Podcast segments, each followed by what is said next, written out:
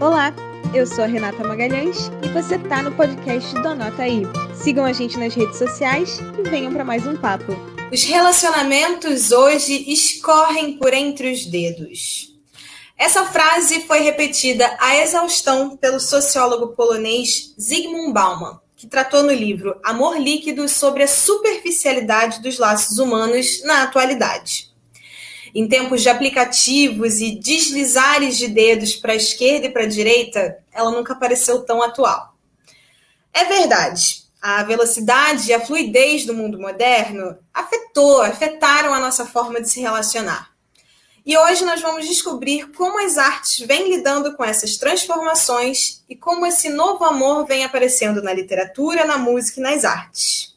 Para nossa conversa, eu convido o criador e editor do Nota Terapia, Luiz Antônio Ribeiro, o jornalista Pedro Tinoco e a professora de História da Arte, Stephanie Godoy. Boa noite, pessoal.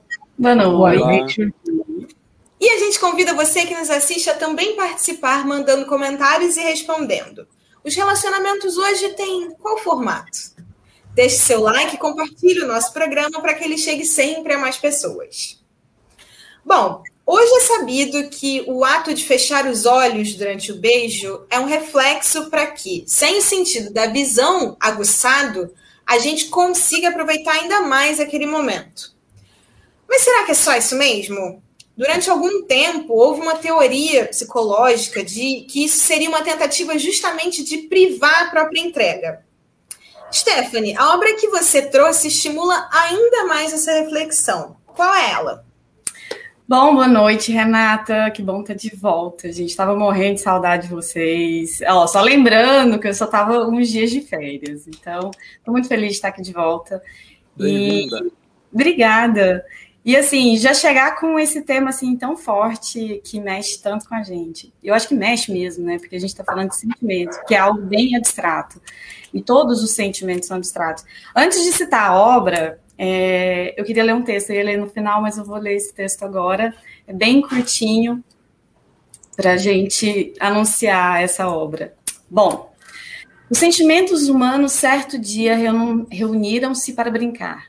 Depois que o Ted bocejou três vezes porque a indecisão não chegava a conclusão nenhuma e a desconfiança estava tomando conta, a loucura propôs que brincassem de esconde-esconde. A curiosidade quis saber todos os detalhes do jogo e a intriga começou a cochichar com os outros que certamente alguém ali iria trapacear. O entusiasmo saltou de contentamento e convenceu a dúvida e a apatia, ainda sentadas num canto, a entrarem no jogo. A verdade chegou, achou que isso de esconder não estava com nada. A arrogância fez cara de desdém, pois a ideia não tinha sido dela. E o medo preferiu não se arriscar. Ah, gente, vamos deixar tudo como tá. E como sempre, perdeu a oportunidade de ser feliz. A primeira a se esconder foi a preguiça, deixando-se cair no chão atrás de uma pedra, ali mesmo onde estava. O otimismo escondeu-se no arco-íris, e a inveja se ocultou junto com a hipocrisia, que sorrindo fingidamente atrás de uma árvore estava odiando tudo aquilo. A generosidade quase não conseguia se esconder porque era grande e ainda queria abrigar meio mundo. A culpa ficou paralisada, pois já estava mais do que escondida em si mesma a sensualidade, se estendeu ao sol num lugar bonito e secreto para saborear o que a vida lhe oferecia, porque não era nem boba e nem fingida. O egoísmo achou um lugar perfeito, onde não cabia mais ninguém. A mentira disse para a inocência que ia se esconder no fundo do oceano, onde a inocente acabou afogada. A paixão meteu-se na cratera de um vulcão ativo e o esquecimento já nem sabia o que estava fazendo ali. Depois de contar até 99, a loucura começou a procurar. Achou um, achou outro, mas ao remexer no arbusto espesso, ouviu um gemido. Era o amor. Com os olhos furados pelos espinhos. A loucura o tomou pelo braço e seguiu com ele, espalhando a beleza pelo mundo. Desde então, o amor é cego e a loucura o acompanha. Juntos fazem a vida valer a pena. Mas isso não é coisa para os medrosos nem os apáticos que perdem a felicidade no matagal dos preconceitos, onde rosnam os deuses melancólicos da acomodação. Esse texto se chama A História dos Sentimentos, é da Lia Luft. É, eu acho que esse texto casa bem com a obra escolhida, que é do René Magritte, Os Amantes. E o mais interessante, porque não é uma obra só, são duas, são duas, são duas obras, Os Amantes 1 e Os Amantes 2. Eu acho que antes de começar a falar da obra, acho que é interessante falar um pouquinho do Magritte, porque o Magritte fazia parte do surrealismo. O surrealismo foi um movimento extremamente importante para o modernismo, ali no início do século XX. O, o surrealismo acabou sendo uma vertente, uma, uma, uma, própria modificação das loucuras e dos devaneios dos dadaístas. E quando a gente fala de surrealismo, né, a palavra surreal, que é tão utilizada por nós, tudo que é surreal não tem lógica. Assim como sentimentos também não tem lógica. Quando a gente fala de sentimentos, nós estamos falando das nossas individualidades. Amor para mim é uma coisa, para vocês, para cada um de vocês, é uma coisa completamente diferente. Assim como existem diversos tipos de amores, assim como amamos pessoas de maneiras diferentes. Mas essa obra do Magritte, ela tem um quê especial.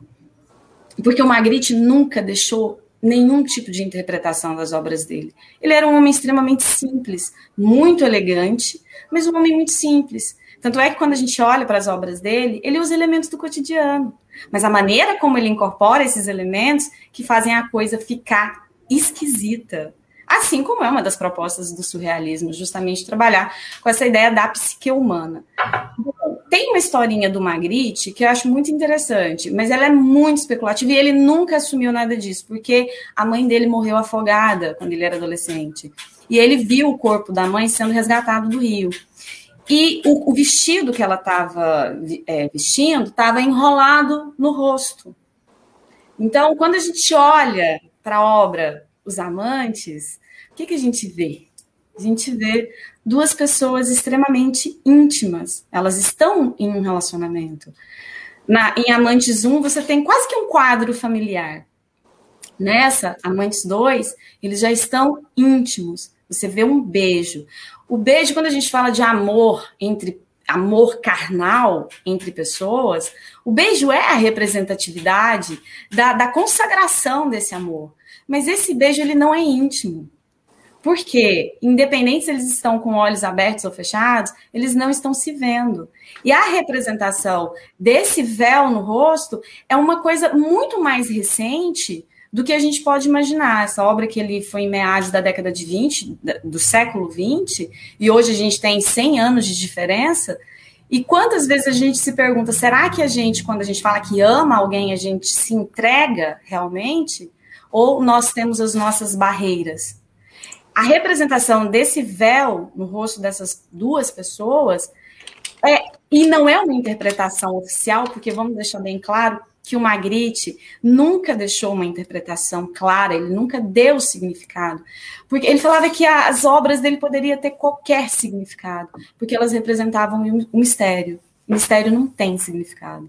Então, quando a gente olha para essas imagens, é muito mais a relação que a gente cria com elas do que realmente elas estão dizendo propriamente isso. Mas quando a gente pensa em amor líquido, principalmente nessa perspectiva do Bauman, a gente justamente pensa nessa coisa, como que as pessoas se amam hoje. E eu acho que até mesmo a própria consciência. O que, que era o amor há 20, 30 anos atrás? Quantas pessoas acreditavam que amavam, mas estavam somente presas a um relacionamento? Então, é um debate tão rico, tão forte, e o Magritte traz isso para a gente de uma maneira muito interessante. E esses elementos do cotidiano que você tem na obra, você tem um homem vestido de terno, você tem uma mulher vestida de vermelho, o vermelho que é a sedução, que é a paixão. Eles estão num momento íntimo, mágico, conectados, mas eles não estão conectados. Eles não sabem quem eles são. E é metafórico é totalmente metafórico. Porque quando você tem um rosto coberto, dois rostos cobertos, você não sabe quem são essas pessoas. E elas. Se eu acho que o Luiz fez algum comentário, mas eu acho que você estava mutado. Você está sem som. Ela tá muito poética. Eu disse que ela está ah. muito poética hoje. Eu tô achando lindo. mas é amor. Stephanie amor, como falar de amor e não ser poético, né? O amor vívido, o amor trágico, o amor não correspondido, mas o amor é poético, né? É poesia pura. E eu queria já começar a fazer uma indicação, mas não é momento anota aí ainda, porque é o seguinte, tem um curta lindo, lindo, lindo, de, um curtazinho de três minutos realmente. Nossa produção vai deixar o link no, no chat. o, a produção ele, aqui deixando. O, o documentário, o, o curta está disponível no YouTube e assim é, é, a representação desse casal vivendo momentos românticos, momentos do cotidiano, momentos. Eles ficam sentados numa, no, no, numa praça, eles andam de barco, eles andam de bicicleta com o rosto coberto. O tempo inteiro. Ah, eu ia perguntar se tinha alguma situação que culminava nisso. Uhum. Não, é o tempo inteiro coberto. O rosto o tempo inteiro coberto. Então, assim, eu acho que se falar. Stephanie, pelo menos Covid eles não passam, né? Não, né? E olha só, gente, o Magritte já estava antecipando o uso de máscara, né? Porque ele estava protegendo boca, nariz e olho. Então, assim, estava super completo o, o pacote dele. Mas, assim, falar de sentimento, né? Pra, eu acho muito complexo falar de sentimento, porque, como eu disse anteriormente, é muito individual, é muito subjetivo. E surrealismo também é individual, é subjetivo, principalmente essas interpretações que a gente faz. E, assim, já para finalizar essa parte inicial, eu tava, eu refleti muito esses dias a respeito desse tema, né? Então, assim, o que, que, que, que a gente ama? A gente realmente ama a pessoa? Ou a gente ama a projeção que a gente tem dessa pessoa, a expectativa que a gente tem dela? E tem um segundo ponto. A gente, ou, ou a gente ama a sensação que essa pessoa causa na gente. E tem mais um ponto a gente ama. A gente ama, na verdade, a gente. Porque, vamos lá, quando você, faz, quando você vai no seu primeiro encontro, né, que dá tudo certo e vai continuando e você tem a, a, oportunidade de conversar sobre isso com alguém, primeira coisa que você fala, nossa, a gente tem tanta coisa em comum. Primeiro você se ama, né? E essa ideia do amor. Não, não falava exatamente isso, inclusive que primeiro existe esse amor, né? E depois tudo, tudo todo o resto é projeção. É, eu não amo diferente no outro à, à, primeira vista. Eu amo no outro aquilo que eu me reconheço, aquilo que é bom para mim, né? E aí, aquela, aí vem essa questão do amor líquido, né? Aí, com o tempo vai passando, a gente vai vendo as diferenças e a gente se pergunta: será que vale a pena continuar nesse relacionamento? A gente é tão diferente porque é o outro de verdade, é quando a gente tira a máscara. E aí você não quer coisa... a diferença tem uma coisa que eu acho muito legal, Stephanie, que as pessoas, esse, em relação a esse quadro do Magritte, é porque algumas teorias dizem que o amor aparece a partir do momento em que a nossa espécie se torna bípede e começa a fazer sexo de frente. Uhum. Então, a partir do momento que a espécie começa a fazer sexo de frente, as pessoas começam a se olhar. A partir do momento que elas começam a se olhar, elas começam a manifestar diante das outras pelo olhar, o que a gente chama de espelhos da alma, né? Elas começam a trocar alguma coisa de sentimento para além da animalidade que era no coito entre os animais, né? Eu acho essa teoria por bonita, provavelmente olhos... apurada, mas é linda. Mas por isso que talvez fechar os olhos significasse exatamente a falta da entrega, né? Que a gente é uma coisa que foi mantida e perpassada até hoje. Mas, pelo que eu vi, nada mais é do que um instinto do corpo mesmo querendo estar ainda mais presente nos momentos, seja do beijo ou do sexo. Agora, a gente tá, a gente trouxe muito tentando do metafórico para o real, né, com, com a ajuda dessa obra.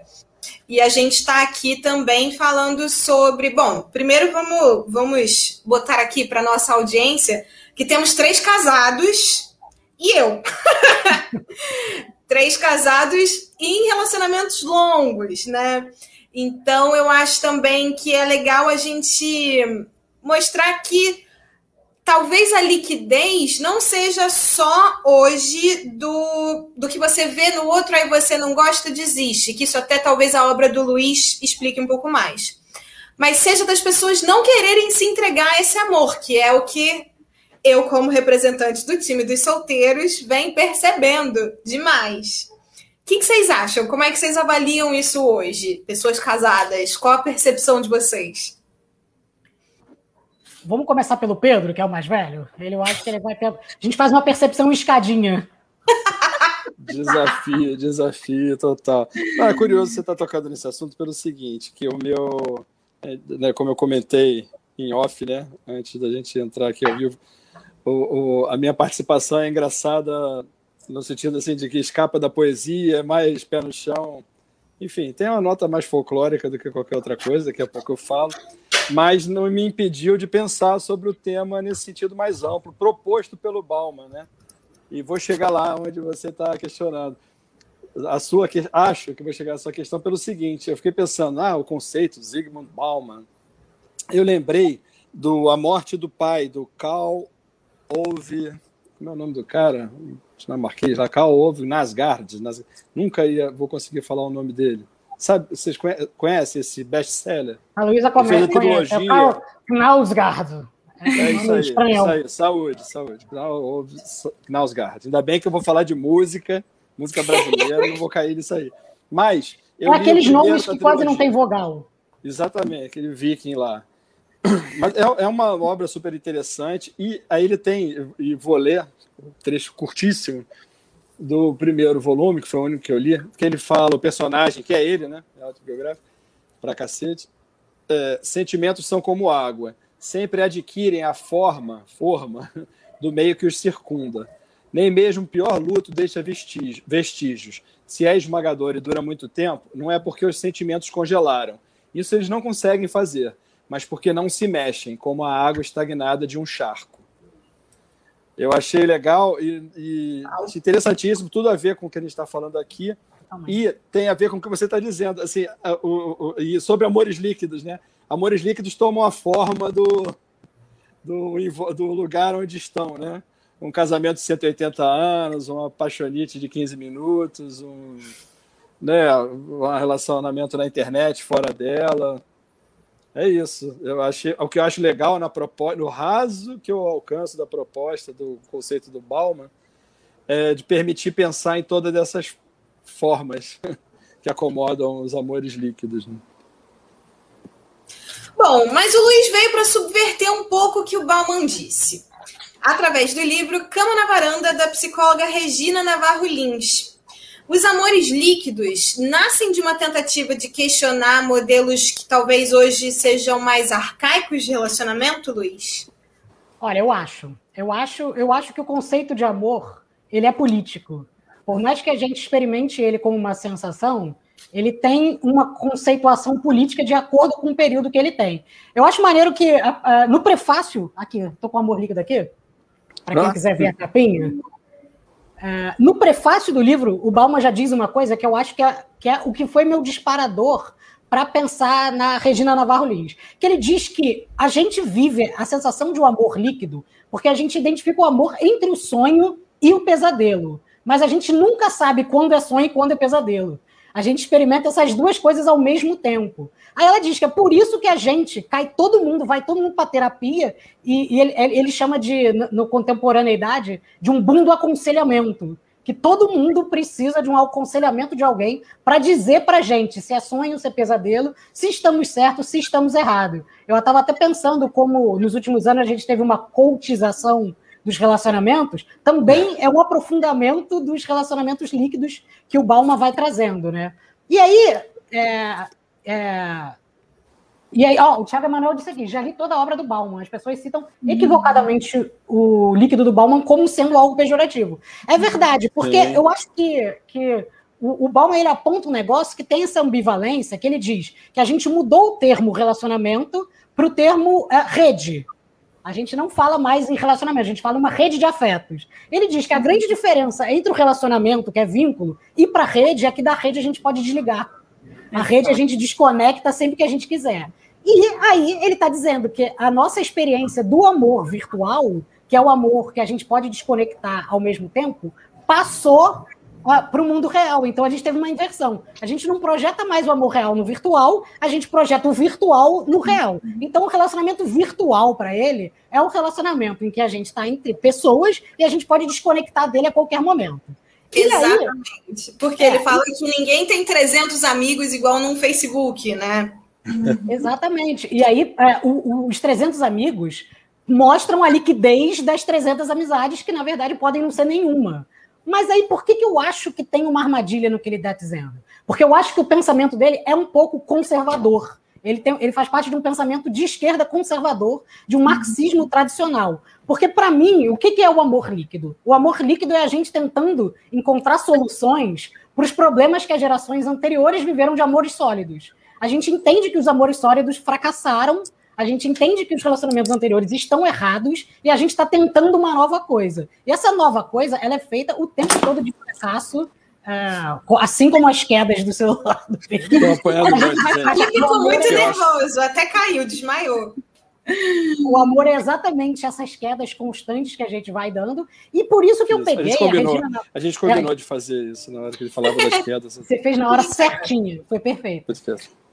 E aí, por isso que eu peguei a Regina Navarro Lins com um livro chamado A Cama na Varanda, porque ela está pensando sobre novas formas de amar. E aí, esse livro, eu acho que é muito foda, porque ela é uma psicanalista, uh, progressista, feminista, que pensa esse mundo líquido. Aquilo que o Bauman vai chamar de mundo líquido, uh, a partir de, de, algumas perspectivas críticas mais ambivalentes, ela vai dizer: é só a gente encontrando novas formas de amar. E aí ela faz uma espécie de uh, retrospecto da história dos relacionamentos ou da história do amor. E ela diz que, basicamente, a história do amor é a história do patriarcado.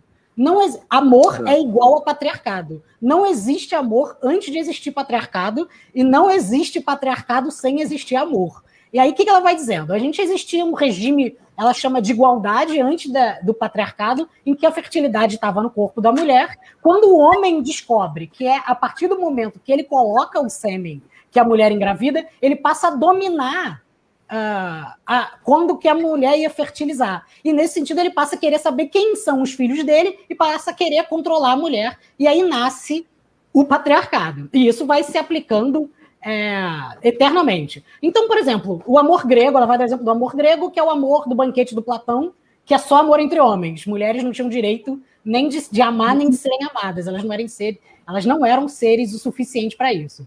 Depois ele vai e fala do amor cavaleiresco. O amor cavaleiresco é aquele amor da Idade Média.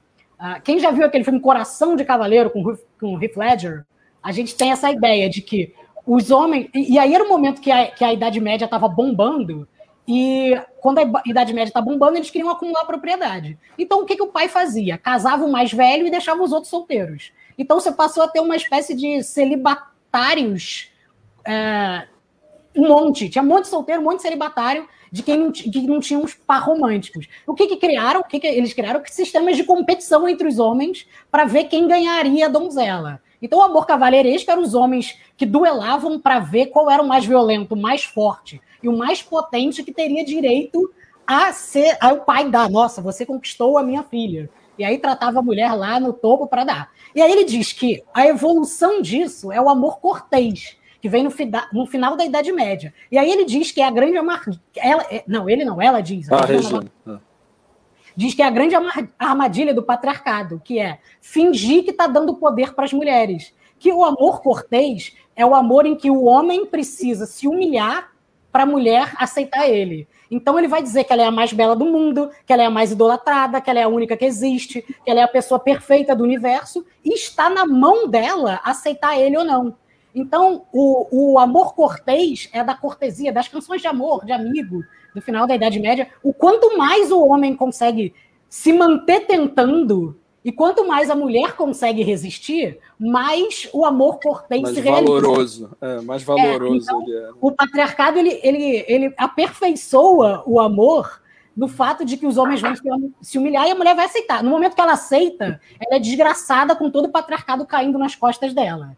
E aí ela diz que esse amor é, cavaleiresco, que era da força, que evolui para o amor cortês, evolui para o amor romântico. Que aí o amor romântico já é, é o amor que vem da mistura entre o cavaleiresco e o cortês, e que nasce o conceito de indivíduo, então é o amor da individualidade, é o que eu amo. Eu sempre digo que a maioria das músicas da bossa nova Uh, não precisava nem ter a mulher, porque o, cara fala sozinho, tipo, eu sei que vou te amar, por toda a minha vida eu vou te amar, desesperadamente eu vou te amar, uh, eu sei que eu vou te amar. Então, assim, não precisa, podia trocar ela por uma bandeira, porque ele está falando tanto que não precisa ter o, o, objeto do amor de tão egocêntrico que ele é. Então, diz que esse amor romântico é o amor idealizado, é o amor que a Stephanie está falando, né? Da projeção, em que a gente idealiza no outro todos quem a gente é, a, a gente projeta tudo que a gente quer nele e que só existe um e que a gente vai atrás deles o tempo inteiro e é o amor que vai ser vigiado, que colocam a que, que, os, que os pais colocam você do lado da mulher na sala, em que você não pode encostar nela, você mal pode falar com ela, você vai vigiar o tempo. Então, quanto menos contato você tiver, quanto mais distante o amor tiver de você, mais amor é. E, e o amor, é, é aquele amor que o Bukowski fala, que se desfaz no primeiro toque de realidade. Então, uh, esse é o amor romântico, basicamente. E a Regina Navarro Lins, ela faz a virada para o nosso amor do século XXI. E aí que eu acho que é o mais maneiro que ela faz.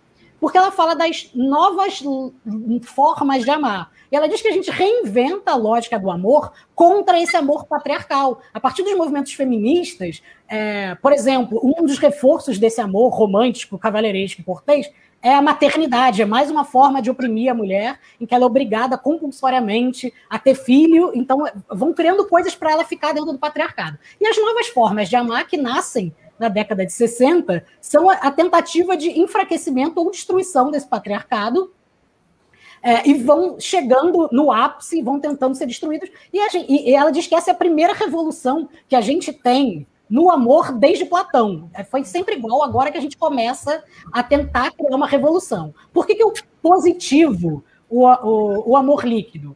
Porque ela está dizendo que todas essas formas que a gente está inventando, elas geram muito sofrimento, geram, mas geram sofrimento como qualquer invenção instável. É muito melhor a gente estar tá vivendo isso do que vivendo todas as experiências de violências e do patriarcado que a gente vivia anteriormente. O Tiago falou aqui, é amor líquido é tão bom. Agora a gente ama quando, quando permanece verdadeiro. As tradições e laços forçados que mantinham as relações prejudiciais, desgastadas, eram danosas. E é, isso tem a ver com aquela frase que a gente acostumou a falar, não deu certo. Deu, só não durou para sempre. Assim como muitos relacionamentos que duram para sempre não deram certo, né? Não exatamente deram certo. E exatamente. Eu acho, eu acho, eu acho interessante justamente isso que você trouxe, Renata, porque quando a gente fala de amor, amor em relacionamento, relacionamento carnal, a gente fica muito preso naquele conceito de que para ter dado certo é o para sempre. E viveram felizes Mas, para sempre. Para sempre. E a gente sabe que nesse conceito o para sempre não existe, porque nós somos finitos, nós temos data de validade. Então, é, fica parecendo aquela coisa assim, nós enquanto seres humanos, e principalmente mulher, né? A mulher parece que ela só pode ter um amor na vida, né? E esse amor ele tem que ser único, exclusivo e durar ali para sempre. E não é bem assim que as coisas funcionam. A gente ama constantemente, a gente ama de formas diferentes, né? Se você teve um relacionamento com uma pessoa, aquele amor que você sentia é totalmente diferente de outro relacionamento que você tem. Então, é, isso, isso também é uma liquidez, né? É. Porque a gente começa a perceber que não existe esse amor único, esse amor para sempre, o amor ele é verdadeiro, porque assim, às vezes o amor ele dura segundos, ele dura pouco tempo, mas ele foi, ele foi totalmente infinito, verdadeiro, potente naquele tempo que ele durou. E a gente é muito preso com essa relação de tempo. A gente tem que começar a distanciar amor e tempo, porque quando a gente ama, a gente quer que dure para sempre.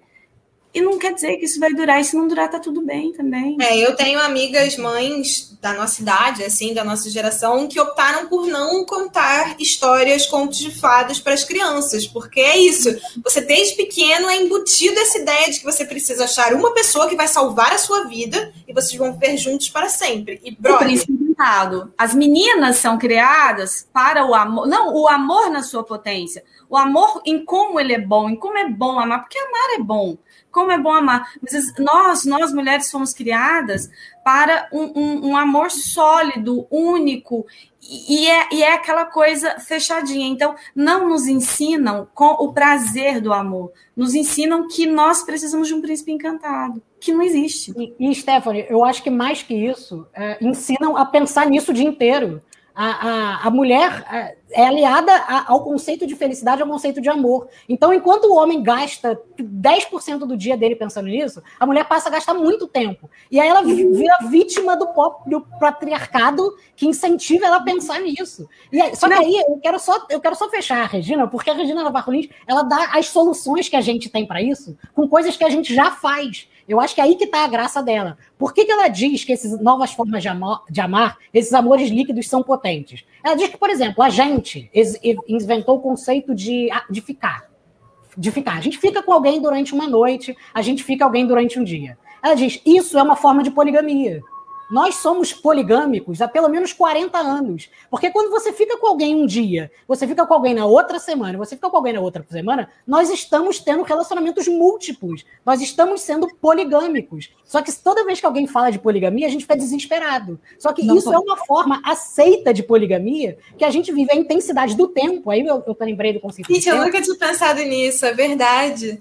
É, e aí ela fala, o fracasso da. E aí ela diz que. Uma coisa que é genial. Ela diz que o fracasso da monogamia é o fato de que existem tantas relações extraconjugais. Por que, que as pessoas traem? Ela diz: a gente, a cultura impôs tudo, tudo para as mulheres. E tudo em relação, em relação aos relacionamentos monogâmicos. A única coisa que não conseguiu acabar é a traição.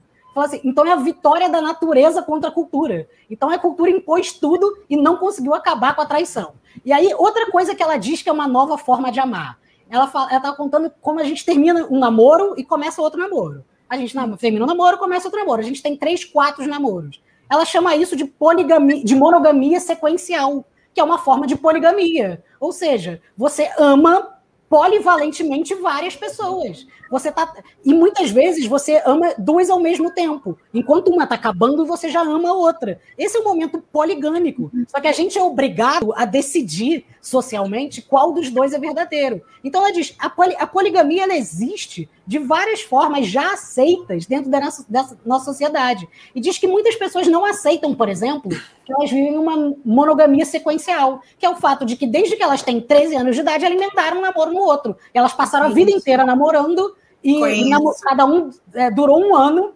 Ou seja, elas foram poligâmicas e elas não percebem isso. Ela diz que quando a gente aceita o conceito de divórcio, a gente está aceitando o conceito de poligamia. Ou seja, a gente não vai amar uma vez só. Existe um amor, esse amor acaba e começa outro amor. Então ela diz que a nossa experiência de vida moderna, contemporânea, ela é essencialmente líquida, uh, flexível, poligâmica, e, e, e isso que é a grande potência dela. E todas as vezes que a gente tenta negociar isso, a gente volta para um modelo fechado. E é por isso que a gente é tão frustrado nos relacionamentos. Porque a gente vive um modelo de liberdade em que a gente tem todas as, as ofertas uh, de um novo tipo de amar, mas a nossa demanda ainda é uma demanda antiga. Então a gente está esperando que o mundo seja de um jeito que ele não pode ser. E ele nunca vai ser. Então a gente quer liberdade e equilíbrio. Essas duas coisas elas são incapazes de, de se confrontar. Então, a gente vai ter um equilíbrio momentâneo e a gente vai ter momentos de liberdade. A gente vai ficar oscilando nesses dois eternamente.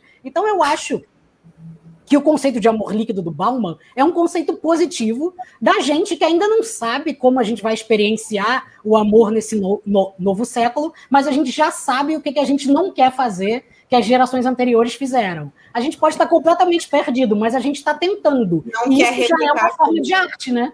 É uma forma de arte. Sim.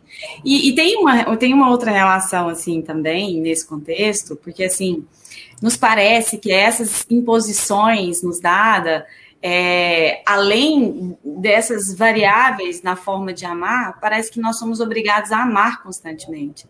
E é, e, essa, e é amar o outro, porque a relação do amor próprio não conta. Quantas vezes você, Renata, vou perguntar para você agora, e vocês, mulheres que estão nos assistindo, Quantas vezes nós, mulheres, enquanto solteiras, não fomos cobradas, principalmente na adolescência? Ah, mas você vai ficar sozinha. Ah, é tão ruim, é tão bom ter alguém, né? E os namoradinhos.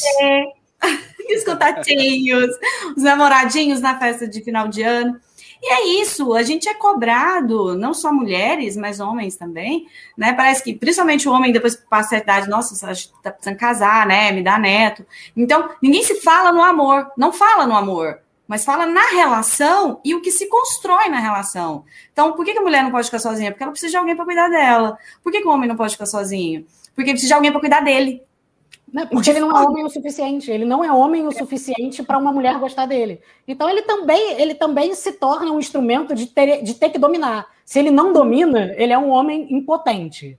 É, Exato. E a mulher é obrigada a ser dominada por uma sociedade patriarcal. Então, por isso eu acho que o amor é político. Isso daí te, temos, e aí falo de mim, estou falando de mim, mas de toda uma geração, inclusive tenho trabalhado e produzido conteúdo sobre isso, que é mulheres de 30 anos, independentes, ia dizer vacinadas, mas infelizmente ainda não de Covid, mas vacinadas da vida, né? Pagamos nossas contas, boletos, e aí você conhece um cara, você fala de você, e de repente, quando você vê, o cara tá super. É, é, amedrontado por aquilo, é, eu esqueci a palavra, eu tô com intimado na cabeça. Fragilizado. Mas intimidado. Intimidado. intimidado. intimidado por aquilo, sabe? E eu já ouvi conselhos de tipo, fala menos de você, retrai Faz a frágil, né? Faz a frágil. E eu fiquei meio assim, mas gente, Viaja bem, no tempo, posso né? até fazer isso, vai, mas que vai tipo pro de cara vou... volta pro Oi, Pedro? Viaja no tempo, né? Como naquela, naquela datação ali da que, que o Luiz falou da Regina Navarro Lins. Vai pro romântico, volta pro Cortês, vai pro... Ex e- nossa, exatamente. Ex- eu já ouvi esse conselho. E eu penso, tá, poderia até dar certo, mas aí é esse tipo de cara que eu tô buscando. Na real, eu tô querendo um que me aceite literalmente do jeito que eu sou, né? Mas enfim, isso aqui não é a minha sessão de terapia. E Mas, pra assim, finalizar. Só um Oi? ganchinho, só um ganchinho rapidinho. É, eu tinha uma fé há alguns anos atrás, eh, enquanto solteira, e no momento assim super bacana, ele disse assim para mim: "Nossa, você é uma mulher muito bonita, muito inteligente e totalmente independente". Eu fui inflando igual um balão, né? Uou! Aí ele me solta assim: "Isso afasta qualquer homem de você". É um choque, mas é a pura realidade. É isso. É a pura É, realidade. tipo, ele, ele não te permite ser o babaca que ele quer ser, né? E aí. Bom, Tem- a gente está falando de amores líquidos. Desculpa, Renato, estou pensando no, no- no- nas altas discussões que a gente está tendo até agora, antes da minha participação. Depois a coisa vai cair um pouco. Mas Mentira, tem, não. tem os estados. Se você parar, parar na questão física, né? O líquido pode ser gasoso, é, pode congelar, pode evaporar, né? Talvez os amores passem por esses estados também, né? Pois é, quando eu, eu falei para o pessoal participar, qual o estado do amor para vocês hoje, era um pouco pensando nisso. Eu também fiquei com essa reflexão na cabeça. Olha, já foi sólido, agora de acordo com o Balma é líquido, provavelmente o próximo vai ser É. gasoso, então. O amor é um sopro ou é um peido? Vamos ter que entender. Bonito. Se é bom ou se é ruim, ué. Bom, para finalizar, o Pedro trouxe um tipo de amor líquido diferente. Esse é mais literal mesmo, mas que também ajuda muito a superar os amores líquidos que o Bauman falava. Pedro, que amor é esse? É a pinga, né? A marvada, né? O amor líquido é a cachaça. É o mer. É o mé, é o mé. Então, a brincadeira do- de encerramento, né? Em torno de Eu Bebo Sim, um, um sucesso, um hit de Elisete Cardoso. E é curioso que é um, um clássico do repertório dela, que ela Eu Bebo Sim, estou vivendo. Tem gente que não bebe, está morrendo. E de, de Água obscuros... pass- é bom demais. Os autores são Luiz Antônio e João do Violão, dois, dois músicos não conhecidos por mais do muito mais obras do que essa. E onde é que entra essa brincadeira aqui? É como a cachaça, como, a como o- amor e este líquido eh, foram abordados ao longo da MPB. Né? No caso né, dessa música especificamente, o Bebo Sim, é um, é um jeito mais galhofeiro. Mas, em geral, no, no samba mais tradicional, numa MPB mais antiga até do que a dessa canção, ah, é meio aquela dor de corno, né? O cara bebe para esquecer, bebe para afogar as mágoas. É, se a gente lembrar de Peito Vazio pro- do Cartola, procura afogar no álcool. Quem nunca? né? Procura afogar no álcool a tua lembrança, mas noto que é ridícula a minha vingança. Tem um que eu adoro, esse é o Oswaldo Melodia, pai de Luiz Melodia, que era um sambista também do São Carlos, do Estácio, que tem uma música chamada Maura, que o, que o Melodia gravou, que o filhão gravou num disco muito legal, que é um ao vivo com duo de violões, que é um barato. Que ele fala, Maura, morre de saudade da Maura, e fala: O meu prazer, Maura, é viver embriagado. Só assim esse coitado, não recordo o que passou. Então, tudo nessa chave, o deprê, né? E aí me vem Elisete Cardoso, a grande dama da canção, a estrela do, de um marco da bossa nova, que o Luiz estava falando do gênero aí, mas uma canção de amor demais. Quando pela primeira vez o João Gilberto grava Chega de Saudade, to- to- é, é com, com a Elisete cantando. Então, assim, ela é associada a uma sofisticação tremenda e canta a pinga de um jeito idolatra ali a cachaça, eu bebo sim, faz uma graça numa chave cômica. E Isso eu acho delicioso, entendeu? Porque a gente pode ir para qualquer lugar embalado ali por uma boa. Pedro, você sabe o que, que me chama mais Oi. atenção nessa música? Eu gosto muito dessa música, eu gosto muito do trabalho da Elisete. E o que mais me, me chama a atenção é, é, é a, essa, o, a letra da música, o que ela fala, gente, não tem coisa melhor que você sair do relacionamento tomar um porre, não, tá? Todo mundo, pelo menos uma vez na vida, já viveu isso, né? E assim, é, a potência dessa música, o que, que essa música traz ali naquele, naquele momento do século ser trazido por uma mulher. Sabe? Isso eu acho. Uma mulher elegante. elegante uma mulher é, elegante. Assim. Justamente. É uma quebra, né? Uma quebra de padrão, assim, muito grande, muito forte. Não, isso me leva a, a, a aquela viajada de, de como o samba popular e tudo mais, ele, ele como esse, esse elemento líquido ao qual estou me referindo aí sem parar, que é a pinga, ele é a liga do, do sublime, do popular, do, do bem-humorado, do, do, da, do melancólico. Do transbordamento também, né? Do transbordamento. É onde o homem podia é, transbordar sentimento, ser sentimentalista. Porque é o homem tem que ser aquele durão... Você tá usando, né? Transbordar. É, é, é ele, precisa, uma... ele, precisa, ficar bêbado e transbordar liquidamente para poder demonstrar os sentimentos. O, a música que você falou é, do, do Fartolo tem Vou ouvir os conselhos do amigo e garanto que não garanto beberei, que não beberei nunca mais. Nunca mais. Exatamente, peito vazio. O, eu fico pensando do, aí mais uma nota na, na ala das curiosidades, né? A, a, velha guarda da Portela, na primeira sede, a sombra da Jaqueira, Oswaldo Cruz, blá, blá, blá, eles se reuniam em torno de uma garrafa de cachaça. Eram os compositores, seus respectivos instrumentos e uma garrafa de pinga. Não tinha energético, não, assim, sabe qual é? Sofrência. Inclusive, também muitos relacionamentos começam através desse amor líquido aí, né? Quase sim, todos, sim, né? Sim. Lembro um pouco dos primeiros beijos sem, sem ter é. bebido um copinho de cerveja. Porque não, principalmente nos dias atuais, né, gente? Vamos concordar que antes da pandemia, para quem estava solteiro, primeiro encontro, né? Vamos para onde? Vamos para um barzinho? Sim. É porque a cerveja aguenta sonora. qualquer silêncio, a bebida aguenta qualquer silêncio. Lubrificante social, não é isso? Completamente. Vou anotar isso. Isso não é vou é meu, usar, não. Vou usar, é... na, vou usar no Natal. Muito vai bom. ter Natal? Vai, né? Vai ter, esse ano, vai ter, esse ano vai. Dia Bom, 25, saiu hoje. Vocês viram que saiu uma nova agenda? Eu agora já tenho data para vacinar, gente. Vai ser eu dia 2 ou 13 anos, né? Eu tô, eu tô torcendo para o líquido vir no meu bracinho, esse amor Exatamente, líquido chamado é vacina. É, amor esse líquido. É um amor líquido. Muito amor bem, líquido de 2021, gente. Não dá para nenhum outro. Bom, agora é. chegou a hora de pegar o seu bloquinho, caneta, tablet, máquina de escrever ou o que for, porque chegou o momento. Anota aí e o time vai dar a indicação da semana. Começando por Luiz Antônio. Luiz Antônio vai dar uma dica de uma série que ele adora muito.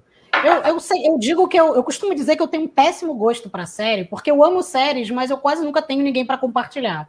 Então eu amo uma série que eu não sei se as pessoas gostam, é, porque eu não tenho ninguém para falar sobre ela e eu vejo sozinho há três temporadas, que é Atypical. Eu amo ver Atypical, que é sobre um menino é, que está no espectro autista é, e ele está enfrentando os problemas da vida dele, enquanto a irmã dele é, uma adolescente mais jovem se descobre bissexual. Então é só um menino autista tentando encontrar as saídas da vida dele e essa menina construindo a vida. É só sobre isso, essa, essa família super não líquida, embora haja liquidez ali. Uh, e é uma série que eu acho tão fascinante, eu fico tão gostosinho de ver. É uma sériezinha cozy, tá na Netflix e eu amo tanto. Então, assistam e, e, vamos conversar sobre ela, porque é uma série muito fofa. Se você que está aí assistindo a gente, vê a série, está acompanhando também, manda uma mensagem para o Luiz, manda uma mensagem para o Nota Terapia, porque ele quer conversar sobre a série. Não me deixe só, eu tenho medo do. Anotado, atípico. Permissão para duas dicas? Bem curtinhas? Sim. Bom, primeiro, uma e meia, uma e meia só. Primeiro é para os amantes de livro, porque assim, eu, as minhas duas dicas estão relacionadas com o tema de hoje. E assim, graças à obra que eu trouxe, falei sobre o surrealismo. Gente, para os amantes de livro, eu quero indicar esse livro aqui, tá? Ele se chama Segredos do Surrealismo, é da Laura Thompson. Esse livro, por que, que eu falei dos amantes de livro? Além de ser um livro maravilhoso, contam histórias fantásticas, e ser um livro técnico também, ele é um livro surrealista. O que é um livro surrealista? De acordo com o que você vai abrindo ele, ele vai se transformando em diversas coisas. Tá? O livro inteiro. Então, in, dependendo da obra que você está vendo. Mostra de novo que eu aumentei a tela para a gente conseguir olhar ah, melhor. Olha, ele é um, esse aqui é só a capa, mas todo o conteúdo do, do livro é desse jeito também. Então você abre a capa, você vai abrindo, aí você vira, tá? Então são elementos relacionados. Então o livro inteiro é nessa composição. Então, além de ser um livro que vai falar bastante sobre arte, vai falar bastante sobre surrealismo, para quem gosta de, do livro palpável, né, daquela coisa de ter, de brincar, ele é maravilhoso. Gente, é um presente perfeito para o Fred. e a outra dica, gente, eu sou super apaixonada, já falei isso antes, mas eu sou super apaixonada em cultura pop. E eu sou, tipo, super fã da Marvel. E eu acho que cai totalmente bem, porque ontem saiu o último episódio da série Loki, que está disponível no, no streaming da Disney. E assim, Loki, o deus da mentira, o deus da trapaça, que foi tirado da mitologia, trazido para os quadrinhos, que entrou na UCM e quando a gente fala de Loki, a gente pensa sempre naquele cara totalmente egocêntrico, aquele personagem egocêntrico, que se ama acima de tudo. Mas é, na série, olha que eu não vou dar spoiler, mas na série ele encontra ele mesmo na versão feminina e ele se apaixona pela primeira vez. Ele só consegue se apaixonar porque ele encontra ele na versão feminina. Cadê minha versão masculina? Cadê? De quem gosta de cultura tem que, pop. Tem que ficar Loki e, assim, maravilhoso. Muito gente. Loki. Boa. Você, você, bebe bastante no bar junto com o Pedro, aí você fica Loki, aí ele encontra seu Pedro, me salva dessa. Pedro, me salva dessa e dá sua dica, por favor. Minha dica não é. É líquida e certa. Um, um álbum duplo de Dona Elisete com Zimbo Trio e Jacó do Bandolim. Em 1968, esta grande dama da canção fez um show histórico no Teatro João Caetano, com esse trio de samba jazz sensacional, que é o Zimbo Trio, e com a participação especial do Jacó, que foi meio que um padrinho artístico e afetivo da Elisete. Aí canta Baden Powell, do Lobo, clássicos da, da MPB, Ari Barroso, é um momento sensacional assim para amores de qualquer estado, líquido, sólidos e gasosos. Muito bem. Antes de você falar o teu, tem um comentário aqui que tem tudo a ver com isso, que alguém citou uma música que a gente tem que lembrar sobre amor líquido, que é Garçom, aqui nessa mesa de bar, você já cansou de escutar centenas de casos de amor. Tem tudo a ver com os amores líquidos do Pedro aí. E o que a Stephanie falou de que todo término termina no fundo de um copo, não é mesmo? Por favor. Ou de uma taça, se formos uma lady como Stephanie. Bom, eu vou indicar um autor, o Luiz Alfredo Garcia Rosa, que eu não conhecia até duas semanas atrás. E ele é carioca, escreveu uma série de romances policiais que se passam aqui no Rio. O primeiro livro que eu li dele foi esse, Achados e Perdidos. Vocês podem ver a capa reconhecem essa calçada icônica. Bom, é super divertido acompanhar as histórias, os mistérios policiais que acontecem. É, junto com o nosso protagonista, o delegado Espinosa, que está em todos os livros. E aí ele tá lá por Copacabana, na Galeria Menescal, de repente ele tá aqui na Rua do Catete, você vai lendo e entendendo as ruas, então é muito legal o jeito como ele escreve, prende muito. Vários amigos me falaram que começaram a ler lendo ele, então, vale super a pena e tem aí um, uma ampla, uma série ampla de livros a serem escolhidos. E é isso, a gente vai e chegando. Ele tem uma coisa fofa que todos os livros dele têm a, a, a, as folhinhas coloridas. O teu tem? Geralmente não. as folhinhas são rosa, azul. Não, esse é branco. Ah, é, é, muito bonitinho essas edições. Ah, é... e a dica então também. Mas é ótimo. E a gente vai chegando agora ao fim do nosso programa sobre amores líquidos. Até semana que vem, com um convidado especial que vai ser anunciado em breve. Boa noite, obrigada a todo mundo que nos assistiu, obrigada, equipe. Valeu, gente. Um beijinho. Beijo, gente. Beijos. É.